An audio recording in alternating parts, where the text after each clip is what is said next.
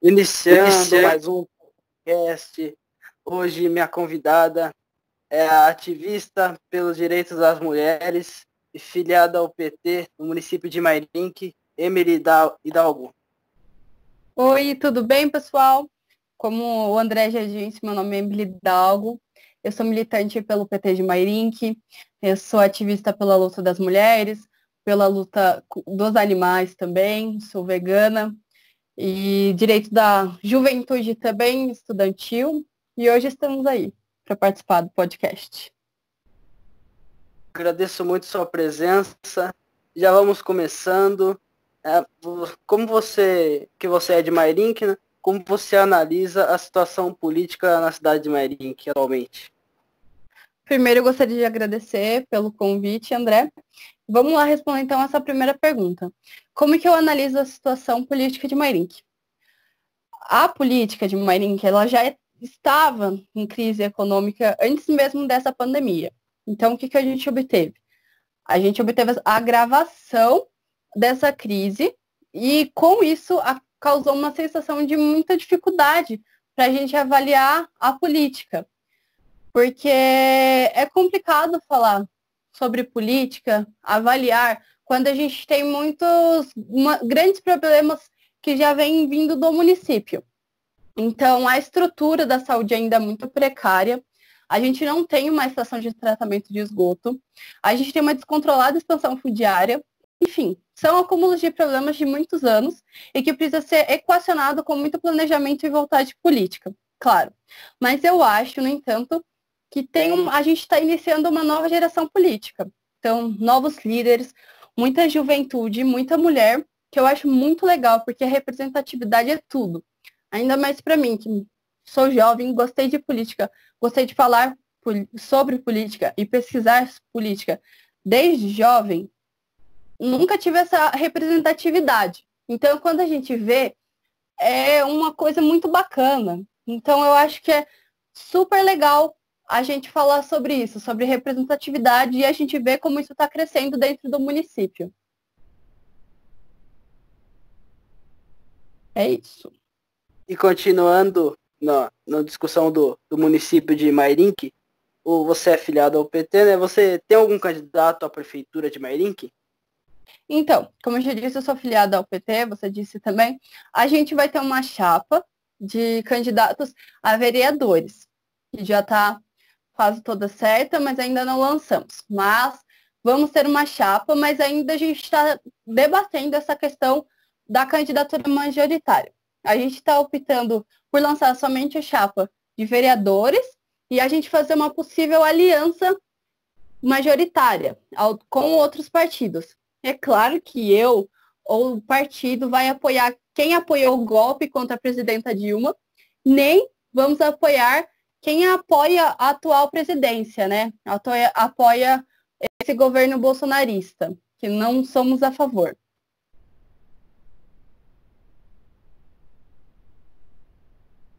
E agora indo para o assunto mais do, do, coronavírus, qual é, como você avalia o combate ao coronavírus feito pelo prefeito de Mairink, né, o Alexandre Peixinho, e o presidente da República, Jair Bolsonaro? Então vamos lá. Começando pela Prefeitura de Mairink. O prefeito, ele está nessa mesma linha dos decretos estaduais. Ou seja, então os decretos do Dória, os decretos aí do prefeito de São Paulo. E eu acho que aí está indo bem. Só que nós temos um problema. Aqui a gente nunca teve essa cultura de enfrentamento de grandes tragédias. Nós somos uma cidade relativamente pequena, com quase 50 mil habitantes, então, não existem muitas grandes tragédias e nós não sabemos como proceder com isso. Então, como que é usar máscaras de um dia para o outro, ou ficar de isolamento, eu acho que é muito complicado para gente, pelo fato também de estarmos longe do epicentro do Brasil, do vírus, que é São Paulo no caso, estamos a quase duas horas de, do centro de São Paulo, então para gente é um pessoal ainda do interior, então é um pouco complicado, pois nossa realidade ainda é outra. Então a gente não conhece muita gente que tenha pegado o vírus, ou até tem gente que desacredita. Claro que é uma bobeira, mas ainda não, nós não estávamos preparados para isso. Acho que como ninguém estava. Então foi um baque muito grande para toda a população nessa questão que não existe, nunca existiu algum, algo grande assim. Então foi bem trágico para gente. Claro que não, não é suficiente os decretos do prefeito por conta disso, mas por conta dessa falta de conscientização do pessoal também. Então eu acho que deveria ter mais respeito a esse isolamento, mesmo que fi nós fiquemos longe desse epicentro, nós temos essa conscientização que pode chegar. E quando chegar aqui vai ser vai ser de grande problematização, pois não temos um sistema de saúde que consiga que consiga que consiga abranger toda a população. Então a gente tem que fazer a nossa parte e ficar em casa para que não tenha um colapso na saúde. Bom, como que eu avalio, como que está sendo o combate pelo pela presidência da República? Claro que eu avalio com muita tristeza e preocupação, porque ele tem remado contra a ciência. Então, a, todas as orientações que a Organização Mundial da Saúde está dando pelo mundo inteiro e que a gente está vendo que muitos países estão seguindo essas orientações e estão conseguindo remar a uma restauração, a uma saída dessa pandemia, a gente parece que está indo ao contrário. Então, é um despreparo, eu acho. Eu acho que não é só agora porque a ciência, como eu disse, tem remado contra a ciência. Então, durante todo esse período já desse governo, vamos dizer, esse desgoverno, né? Então, durante todo esse período foi cortados, foram feitos muitos cortes em questão dos no SUS, né, no sistema de unidade. Então, a gente foi, também teve muitos cortes em bolsas de pesquisa como CNPq. Então, eu acho que isso tudo está refletindo agora. Então, tudo está sendo prejudicial ao que tivemos durante todo esse período. Então, eu acho que ele está relando contra a ciência. A gente tem a questão também.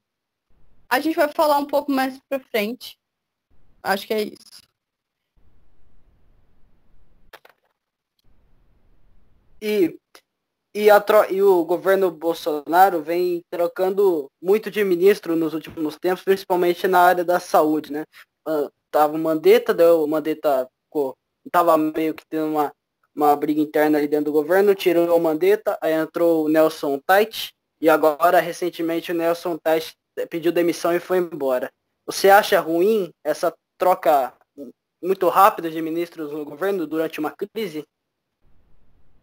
Com certeza, André, é muito ruim. E não é não estamos em tempo de uma de briguinhas políticas. Não é tempo disso. Eu acho que é um tempo de preocupação. E a gente não está podendo enfrentar isso. Então é um o que está acontecendo? Descontinuidade de trabalho. Mandetta tinha uma linha de campanha contra o coronavírus, a esse combate ao coronavírus. E isso não foi feito foi feito um corte ali, né? Uma descontinuidade do trabalho. Entrou o Tate e aí ele não conseguiu nem começar direito esse combate e já foi cortado também.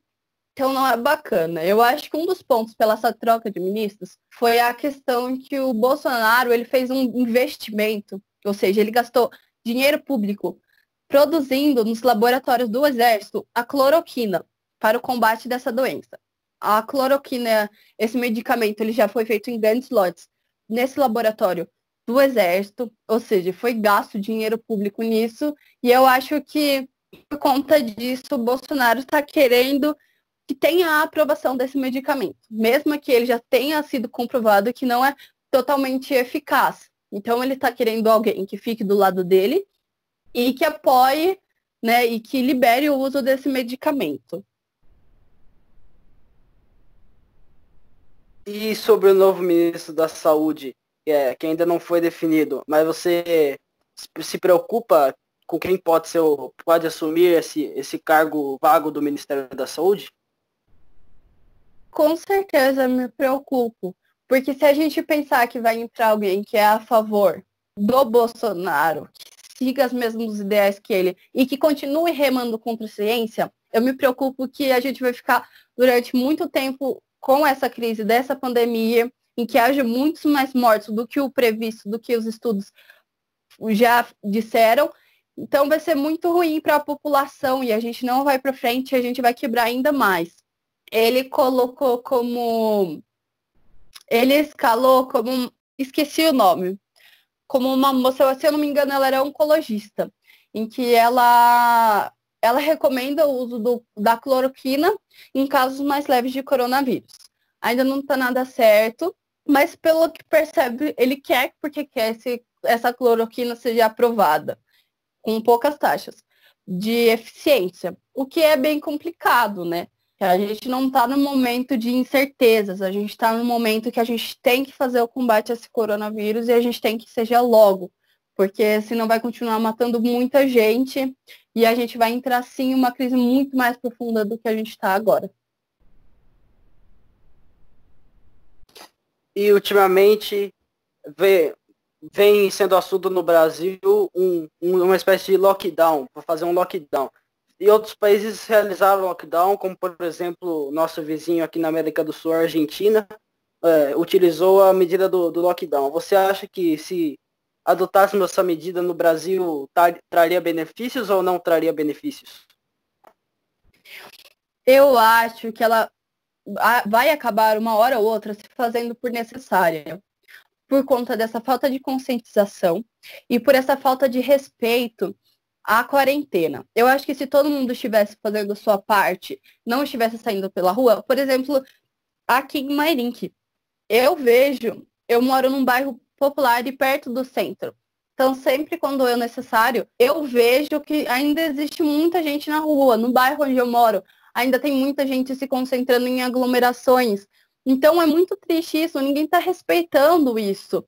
E isso, se continuar desta forma, com essa falta de respeito, vai se fazer por necessário o lockdown. É uma medida extrema, mas vai ser necessária se continuar dessa forma para não ter um colapso no sistema da saúde, que eu acho que é o mais importante, porque o SUS não vai aguentar. A gente só está conseguindo passar por isso por conta do SUS, mas o SUS não vai aguentar se todos pegarem essa doença e muita gente vai morrer.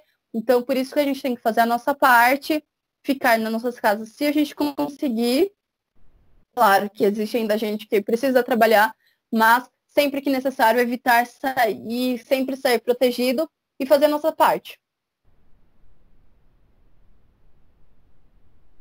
Agora, voltando para um assunto, saindo um pouco do coronavírus, indo mais para a política, mas em geral, você que é do PT, o que o, o PT tem de projeto do, do país para próximas eleições, para os próximos anos? E ficou bastante tempo no poder, agora saiu. É, o que, que traz de novo aí o PT para voltar ao poder? Bom, é uma pergunta muito muito complicada, mas o partido, ele sempre, o PT sempre foi um partido muito forte, e eu acredito que como existem ondas de extrema-direita, houve ondas de direita, também tem ondas de esquerda. Eu acho que é complicado a gente falar disso. Eu acredito que o, o partido seja a melhor solução, é claro, por conta dos seus ideais, por defender os pobres, por defender ideais da sociedade em que se faz necessário. Então, defender sempre essa questão social, então essa questão de minoria sempre está ali militando e batendo nos pontos certos e necessários.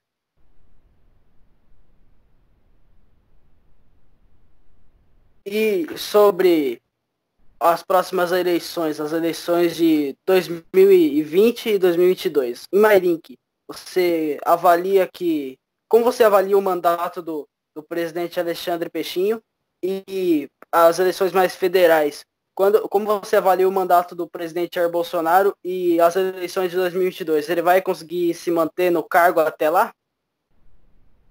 Bom, vamos lá. Como eu avalio a, a política, né, a gestão do Alexandre Peixinho? Eu vejo, claro que como oposição, mas eu vejo também que ele pegou uma prefeitura, como eu já disse, com muitos problemas com muitos problemas estruturais. Então, é difícil fazer essa avaliação política, porque existem muitas, muitas situações precárias. em que não se há dinheiro para fazer muita coisa. Então é muito complicado a gente falar dessa forma, né? Avaliar por, por este lado. Como eu avalio o, a, o governo do presidente, óbvio que eu não concordo, óbvio que não concordo com nada que ele fala, e eu acho que não foi um governo bom, que não será um governo bom para ninguém, que foi um governo preconceituoso, um governo misogênio, um governo machista, em que só prejudicava, parece, por prejudicar apenas a ciência, a educação, se não se faz necessário que, que entravam com brigas desnecessárias, enfim, não era um, não foi um governo bom. E eu acho que a questão agora, mesmo ele perto de ter um impeachment, acredito eu, a gente precisa de uma nova eleição e uma eleição democrática. Porque se ele sair, quem continua é o Mourão, e eu não concordo também com os ideais dele. Então, eu acho necessário novas eleições e eleições democratas. Eleições necessárias. Democráticas, desculpa. Então, você acredita que a eleição de 2018, que o Jair Bolsonaro venceu no segundo turno, não foi democrática? Eu acho que foi democrática, claro, por um lado, mas foi manipulada. Foram, foram manipuladas não pelo pessoal de dentro, mas com muita fake news, com o pessoal da campanha.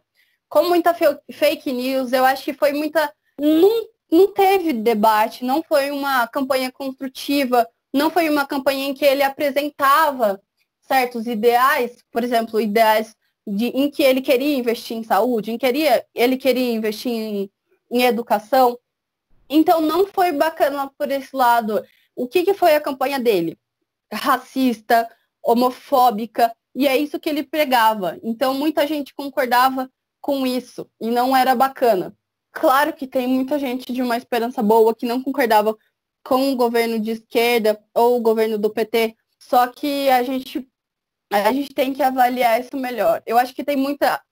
Colocando em, em frente que a rejeição dele subiu muito, eu acho que as eleições em 2022 serão diferentes. E o pessoal, aliás, é necessário você pesquisar muito bem em quem você está votando. Porque Bolsonaro, em 30 anos como deputado, nunca fez nada. Eu não sei de onde que eles tiraram que ele seria um bom presidente fazendo muita coisa como presidente se ele já nem fez como deputado. E para 2022, como você vai, como você projeta um cenário para a próxima eleição presidencial? Você projeta que o PT possa estar mais forte com o Lula, ou o Fernando Haddad ou qualquer outro nome disputando tete a tete com o Jair Bolsonaro ou com Ciro Gomes. Como você projeta essa próxima eleição presidencial? Bom, eu espero que esteja mais forte, sim. Como eu já disse, a taxa de rejeição dele subiu bastante. E quando a taxa de rejeição da direita cai, a esquerda sempre tende a aumentar. Ou seja, eu acho que será então bem forte a esquerda no próximo, nas próximas eleições. E claro, como esquerdista, espero que que a gente consiga ali uma chance como representatividade como na presidência. E que eu acho de muita importância. Agora, pulando para o assunto mais internacional, né? O, os, esse ano vai ter eleição nos Estados Unidos. No Partido Democrata, o Joe Biden é, vai ser o candidato após a desistência do, do Bernie Sanders. Como você projeta também é, um cenário para essa eleição de, do, dos candidatos do Donald Trump, do Partido Republicano, contra Joe Biden, do Partido Democrata? Bom, como eu já disse, a, a esquerda e esse lado democrata vem crescendo um pouco mais agora em diante, ainda mais com essas taxas de reprovações. Como o Bolsonaro, Trump também teve uma grande taxa, um aumento nessa taxa de rejeição então, eu, como, eu acho que tende sim a ser mais à esquerda. E eu acho que, eu espero, como eu já disse, que continue com essa taxa de, essa alta taxa de rejeição, pois nenhum dos dois foram uns governos muito bons para tanto para o Brasil como o Jair Bolsonaro ou Trump lá nos Estados Unidos. Eu acho que não foi bacana nenhum, nem para um nem para outro.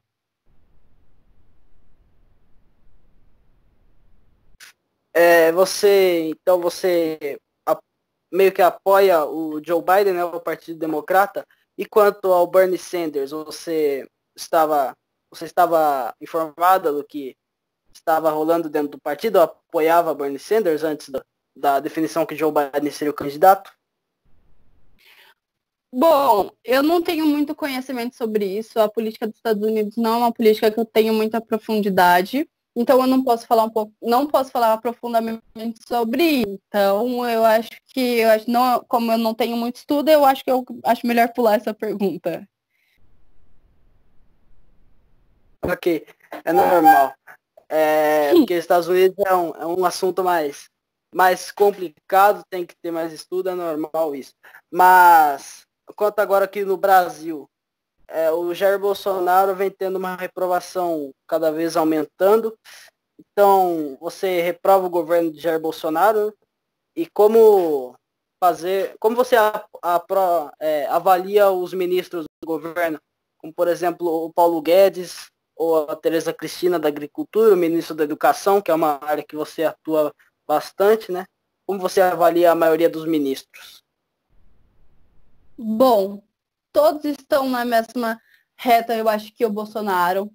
Nem todos os ministros, quem não concordava com o Moro já está caindo, quem está vendo realmente a verdadeira face do Bolsonaro já está caindo fora.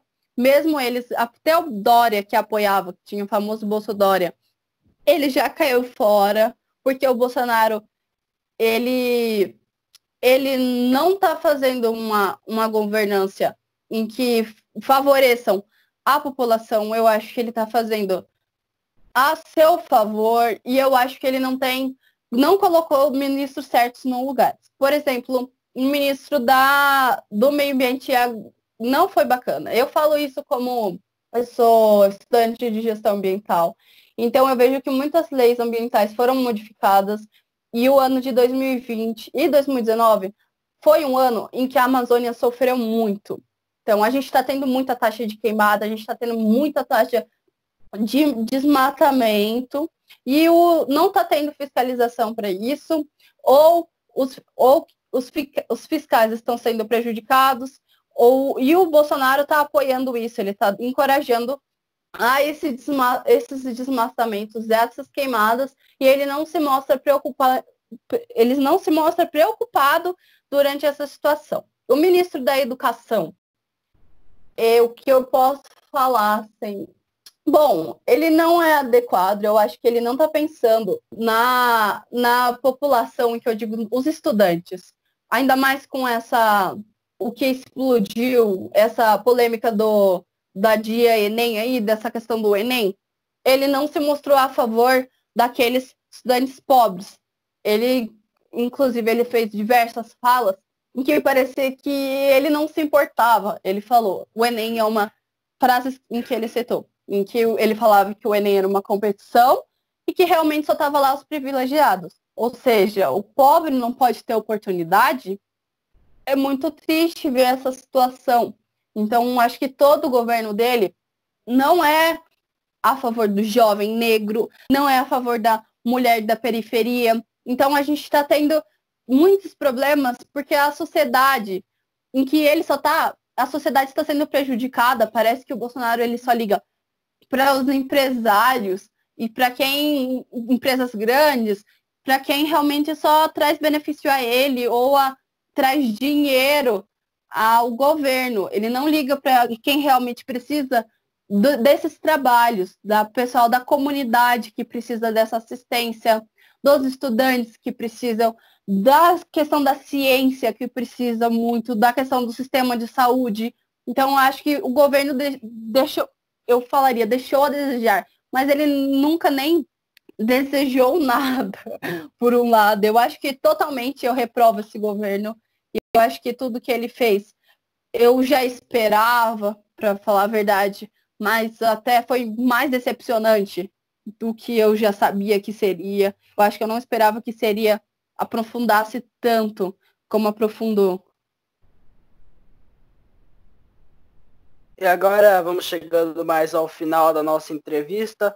Para encerrar a, a, última pergunta sobre essa questão do, do Enem, que vem tendo uma campanha nas redes sociais, principalmente no Twitter, que é a hashtag Adia Enem.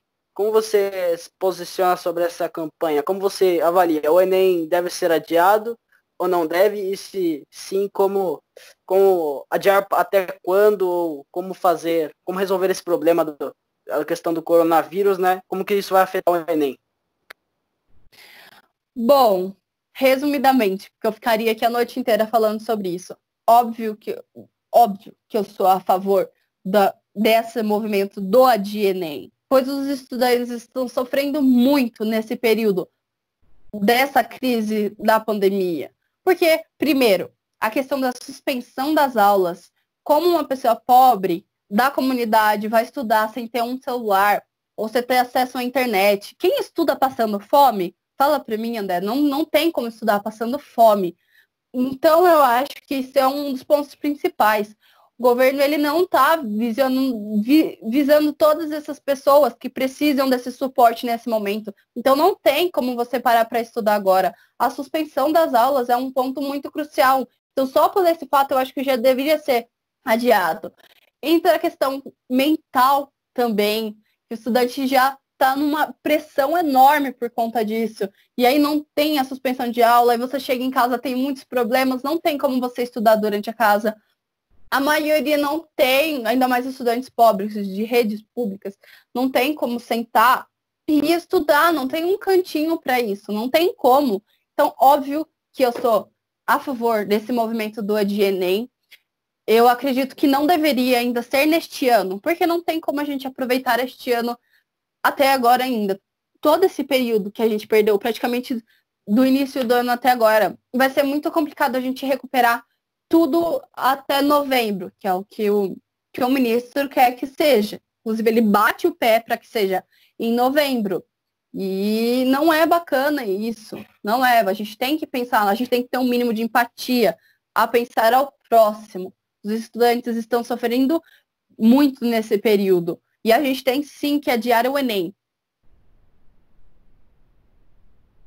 Bom, chegamos ao final de, mais uma entrevista. Esse foi o nono episódio do nosso podcast. Antes da gente encerrar, é, a Emily gostaria de dizer mais, mais alguma coisa para fechar? Queria agradecer novamente, André, a oportunidade de participar desse podcast, é muito bacana. Nunca participei de um podcast, eu acho que o podcast, ele vem crescendo, essa mídia social, ela vem crescendo e ela é muito bacana. Eu te parabenizo pelo projeto, é muito legal, que continue aí firme e forte. E eu agradeço, de novo, agradeço a oportunidade. E a gente, qualquer dúvida, estou à disposição. E é isso. Muito obrigada. Eu que agradeço, então vamos chegando ao final de mais um podcast.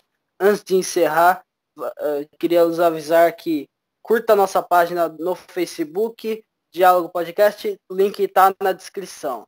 Um abraço a todos que ouviram. É, Sexta-feira tem mais com um novo convidado. E é isso. Muito obrigado.